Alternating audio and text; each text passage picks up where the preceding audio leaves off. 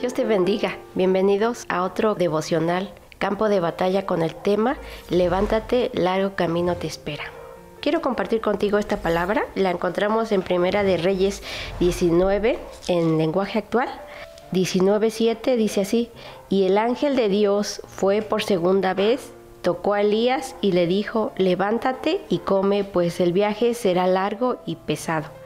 Después de la muerte del rey Salomón, surgieron muchos reyes, pero todos los reyes que surgieron después del rey Salomón no hicieron lo correcto. Hay una frase que se describe cuando se habla de ellos y la Biblia los dice como hicieron lo malo ante los ojos de Jehová. Vemos muchos reyes que tienen ese título, hicieron lo malo ante los ojos de Jehová. Ya habían transcurrido más de 58 años de que, se, de que se había dividido el pueblo de Israel. En esa época reinaba Acab y Jezabel. ¿Qué enseñaba Acab y Jezabel? Enseñaban una doctrina opuesta a lo que Dios dice en su palabra. Ellos adoraban y creían en Baal.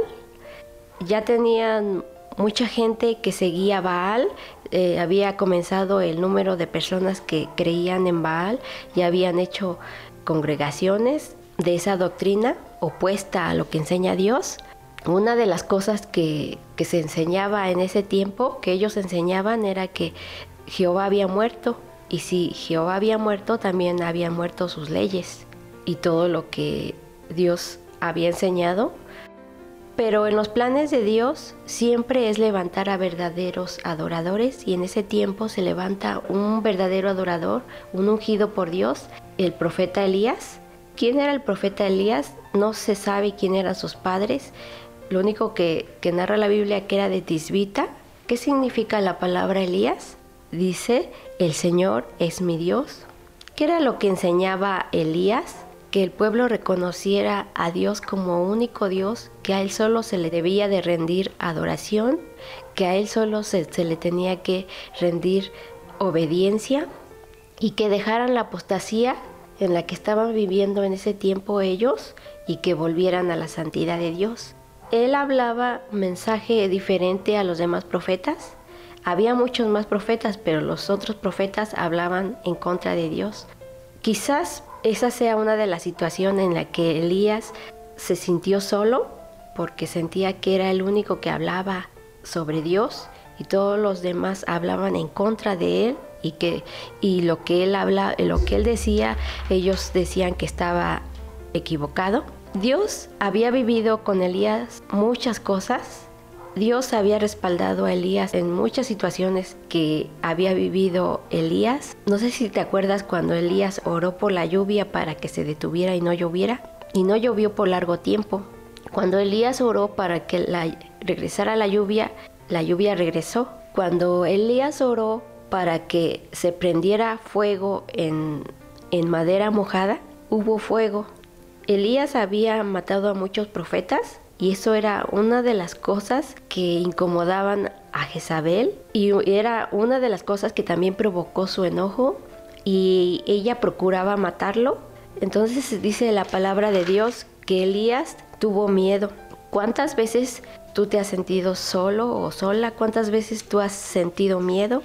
A pesar, así como Elías, que, que vivió muchas cosas que habían sido respaldadas por Dios, llegó un momento en la vida de Elías que sintió miedo, sintió desesperación, sintió decepción, estaba desilusionado. ¿Por qué? Porque el pueblo, a pesar de las cosas que había visto, los sucesos milagrosos que habían visto sus ojos, ellos no despertaban, ellos no volvían a Dios.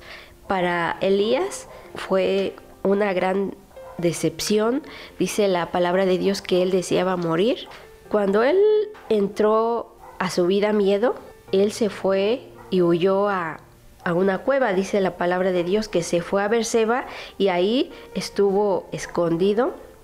Dice la palabra de Dios que dos veces el ángel de Dios le, le dio de comer y le dijo en la segunda vez, levántate y come, pues largo viaje te espera. Dice la palabra de Dios que Elías comió se levantó y se fue y caminó durante 40 días y 40 noches hasta que llegó a un monte, Oré. Ahí en ese monte Elías tuvo una plática con Dios. Mira y pon atención en la frase que le dijo Dios a Elías. Le dice, ¿qué estás haciendo acá, Elías? Él le contestó, yo me he preocupado mucho por obedecerte, pues tú eres el Dios Todopoderoso. El pueblo de Israel ha abandonado el pacto que tiene contigo, ha destruido tus altares y ha matado a tus profetas. Solo yo estoy vivo, pero me están buscando para matarme. Entonces Dios le dijo, sal fuera de la cueva y párate delante de mí en la montaña. En ese momento Dios pasó por ahí y de inmediato sopló un viento fuerte que estremeció la montaña y las piedras se hicieron pedazos, pero Dios no estaba en el viento. Después del viento hubo un terremoto, pero Dios tampoco estaba en el terremoto. Después del terremoto hubo un fuego, pero Dios tampoco estaba en el fuego. Después del fuego se oyó el ruido delicado del silencio. Cuando Elías lo escuchó, se tapó la cara con su capa, salió y se quedó a la entrada de la cueva. En ese momento Elías escuchó una voz que le preguntó, ¿qué estás haciendo aquí, Elías? Él le contestó lo mismo. Entonces Jesús le dijo, anda, regresa por el mismo camino.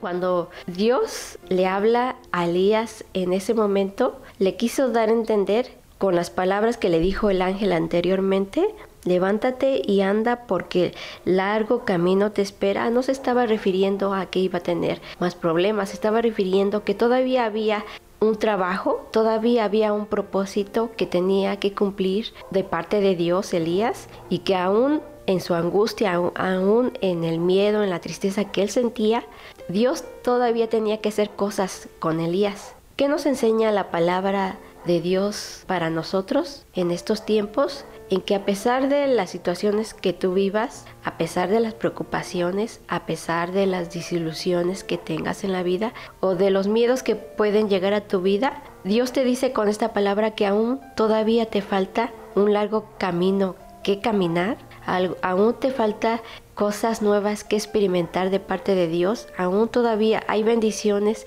que Dios tiene para ti. Así como Elías, que tenía que todavía hacer trabajo que Jehová le había mandado. ¿Qué tenía que hacer Elías? Dios le dijo que tenía que ungir a dos reyes y también que iba a ungir a Eliseo, que iba a ser su sucesor. ¿Qué le quería dar a entender Dios a Elías en esos momentos no era que lo iba a quitar, sino que iba a tener un ayudante, porque si te acuerdas en la historia habla de que él se sentía solo. Él pensaba que era el único que quedaba de los que hablaban cosas que Dios quería para el pueblo pero Dios le dice en la misma historia que todavía había gente, había más personas que no se habían inclinado a Baal, había más personas que creían en lo que Elías creía, entonces le estaba dando a entender a Elías que no estaba solo. ¿Qué debemos hacer cuando el miedo llega a nosotros? ¿Qué es lo que debes hacer tú cuando el miedo y la preocupación llega a tu vida? Debes de enfrentar tus miedos así como lo hizo Elías con la palabra, con la palabra de Dios. ¿Qué debes hacer cuando el miedo llega o esos pensamientos de miedo llegan a, tu mente? Someter tus pensamientos a Dios con la palabra. Así como Elías tuvo un encuentro con Dios y habló con Dios, cuando estemos en esos momentos de miedo, Dios nos enseña que también nosotros tenemos que orar a Dios y debemos de actuar con fe, así como Elías se paró de ese lugar. Quizá no se le había ido el miedo, quizá no se le había ido todavía la preocupación o la aflicción, pero él actuó con fe. Así Dios nos enseña que con esta palabra que tú también te levantes y que actúes con fe hay un versículo en la Biblia y te dejo con este versículo para que lo medites. Dice, no temas porque yo estoy contigo, no desmayes porque yo soy tu Dios, que te esfuerzo, siempre te ayudaré, siempre te sustentaré con la diestra de mi justicia. Bueno, te dejo con esta palabra. Enfrenta tus miedos con la palabra de Dios. Somete esos pensamientos a Dios y actúa con fe. Dios te bendiga.